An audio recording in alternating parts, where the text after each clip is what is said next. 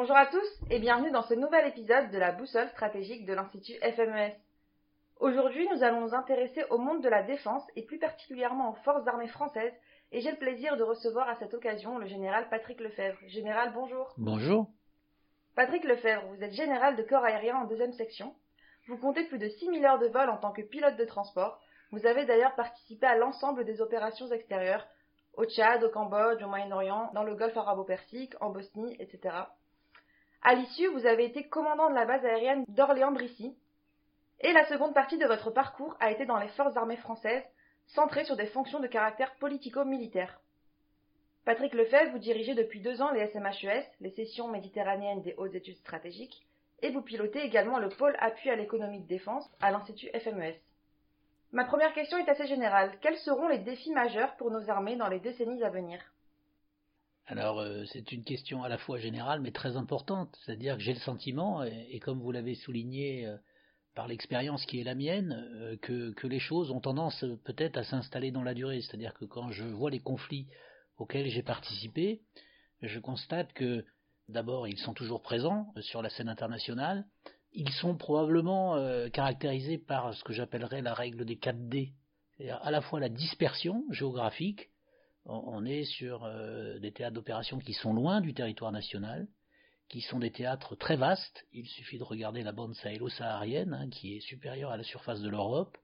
Ce sont des conflits qui sont euh, plus durs euh, dans, les oppositions face aux ennemis qui sont sur le terrain, plus durs par les modes d'action qu'ils utilisent, plus durs par les asymétries qui sont très souvent utilisées. Donc les modes dits asymétriques c'est souvent sur la base d'engins explosifs improvisés, euh, donc il n'y a pas euh, de confrontation euh, d'armées équivalentes, et ils sont aussi plus complexes par l'écho que ces conflits renvoient vers le public à travers les réseaux sociaux, à travers le numérique, à travers une forme de digitalisation qui s'applique non seulement dans la conduite des opérations, mais qui s'applique aussi assez largement dans le monde du renseignement et de la communication.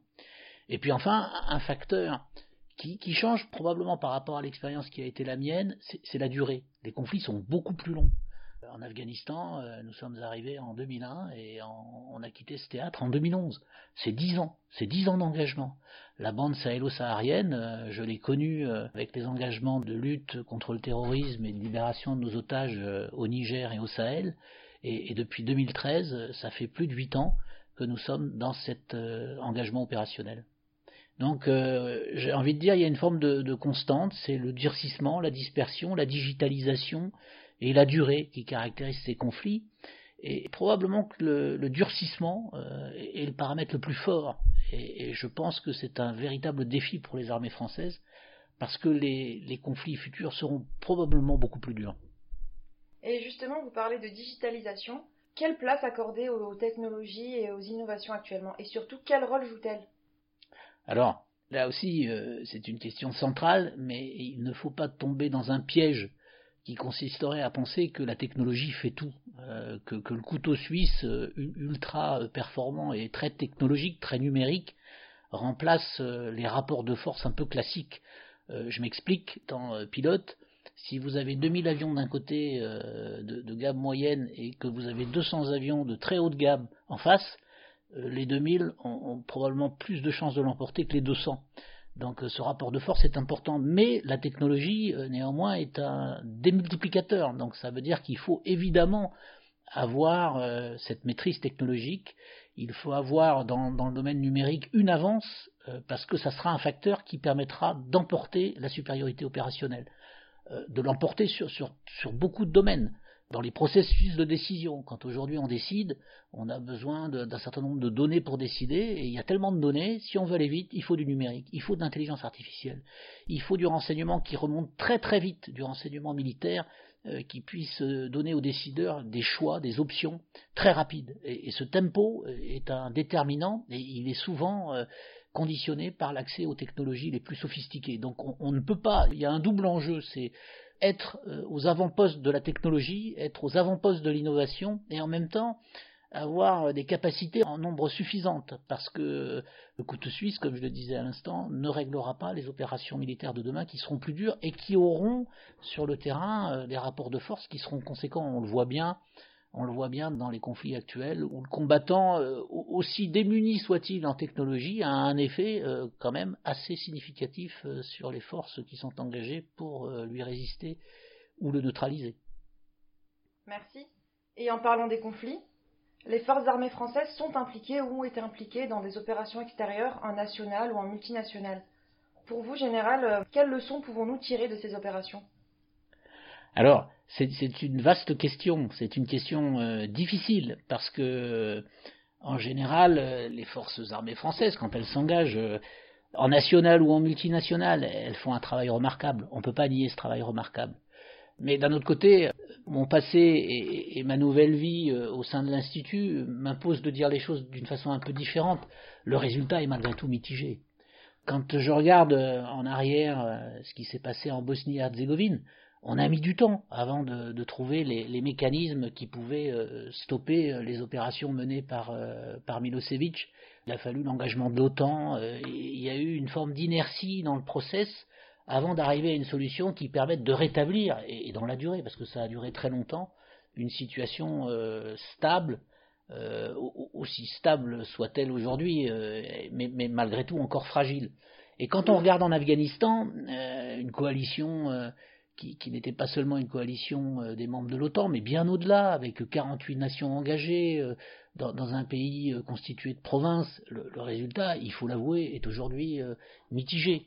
Ce résultat mitigé en, Afghanistan s'applique à d'autres théâtres d'opération et, on pourrait dire à peu près la même chose en bande sahélo-saharienne. En fait, l'importance dans la réponse militaire, c'est de se tenir à l'effet final recherché voulu par, par le décideur politique la solution militaire n'est pas une solution absolue euh, au règlement d'une crise sur un théâtre. C'est euh, ce que dit Clausewitz, c'est la continuation de la politique par d'autres moyens. Ça veut dire qu'après, il y a un ensemble d'actions à conduire pour rétablir la sécurité, la gouvernance, euh, le développement dans les pays concernés avec, avec un retour à une situation normalisée. Alors évidemment, c'est facile à dire, c'est beaucoup plus difficile à réaliser et on a l'impression d'enfoncer des portes ouvertes mais c'est la réalité. C'est-à-dire que la solution militaire n'est pas une réponse. C'est une phase, c'est une phase préliminaire, mais ça n'est pas une réponse. Et on s'aperçoit que, la circonstance, quand on observe les opérations dont, vous parlez, Afghanistan, Mali, Libye, le résultat est plutôt en demi-teinte. D'ailleurs, en Libye, euh, le, conflit perdure.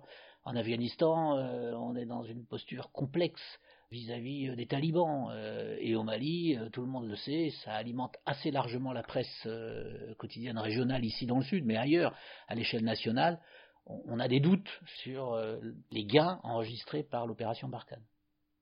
Merci. général, on dit souvent que la Méditerranée est un laboratoire de la mondialisation et un véritable foyer de tension.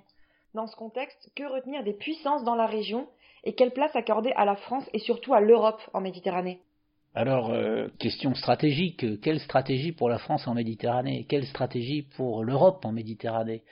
L'Europe a-t-elle un regard euh, tourné vers la Méditerranée? Un regard euh, d'ensemble? Probablement pas.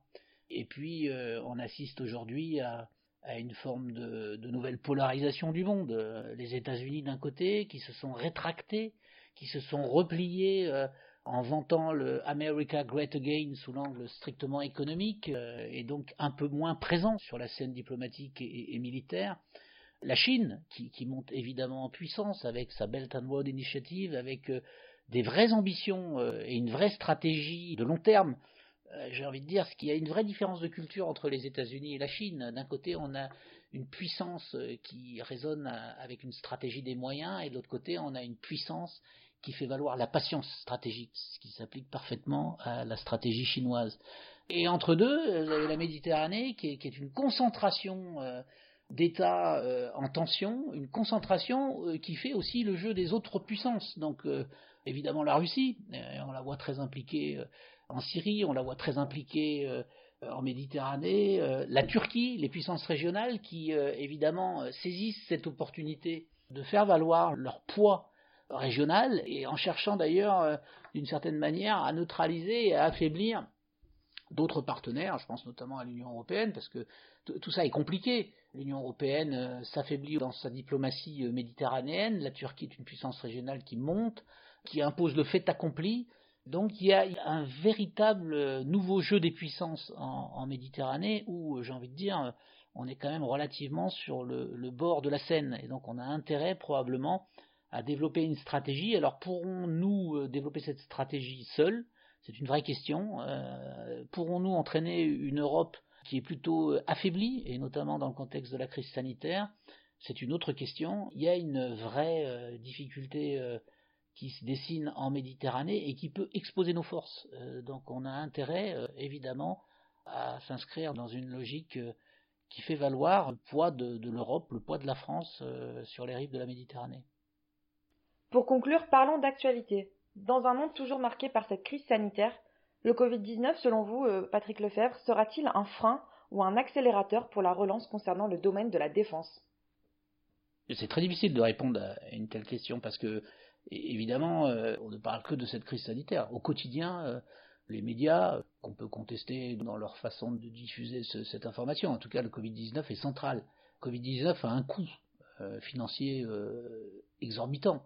Pour autant, le vrai danger serait de réduire l'effort consenti aux acteurs économiques qui feront la relance demain, donc tous les secteurs de l'innovation et notamment la défense, c'est-à-dire de baisser la garde, d'infléchir les montants financiers ce serait un risque considérable pour la sécurité des Français d'une part, pour la sécurité de l'Europe. Donc je pense que Covid-19 euh, peut avoir un impact euh, dramatique sur justement euh, la croissance, le développement de l'innovation, l'effort de défense, dont on sait qu'il est conditionné par le respect d'une pente pour la loi de programmation militaire.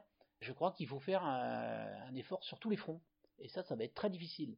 Mais il faut faire un effort sur tous les fronts, parce que le faire que sur le front du Covid, ce serait un échec dans la relance. Donc il faut le faire sur tous les fronts, en espérant que, cette action, que cet effort global puisse euh, permettre, le moment où la crise sanitaire sera derrière nous, puisqu'on cesse de parler de post-Covid, mais, cette, crise s'installe elle aussi dans la durée, elle est aussi très dispersée, elle est aussi euh, digitalisée quand on voit les, attaques euh, de cybersécurité, les attaques cyber menées sur les, sur les hôpitaux, et elle s'installe évidemment dans la durée. La règle des 4D s'applique parfaitement à cette crise du Covid-19. Euh, je crois que la responsabilité des décideurs, ben, c'est de faire cet effort, à la fois sur le Covid et, sur les secteurs d'innovation et de défense, parce qu'on ne peut pas baisser la garde euh, sur la sécurité. Ce serait évidemment un risque énorme pour l'avenir de nos forces, d'une part, dans les engagements qu'elles sont amenées à conduire, et, puis dans notre capacité à, à, tenir notre rang parmi les grandes puissances. Et là, pour le coup, il faut faire cet effort. Merci infiniment pour tous ces éclairages. Le mot de la fin est pour vous, Patrick Lefebvre. Le mot de la fin, c'est plutôt un commencement, donc il faut, il faut regarder devant, il faut euh, toujours euh, innover, il faut toujours euh, faire des projets, les, conduire, les piloter et ne jamais baisser la garde, donc garder, garder à la fois le réalisme et la lucidité, mais faire face, c'était la devise de mon école de l'air, je trouve qu'elle s'applique assez bien au contexte actuel, donc il faut faire face pour relever les défis de demain. Faisons face alors. merci. C'était la boussole stratégique avec Patrick Lefebvre sur les grands défis des forces armées françaises, un podcast que vous pourrez retrouver sur notre site internet fmes-france.org, sur les plateformes de podcast et sur nos réseaux sociaux Facebook, LinkedIn et Twitter sous l'intitulé Institut FMES.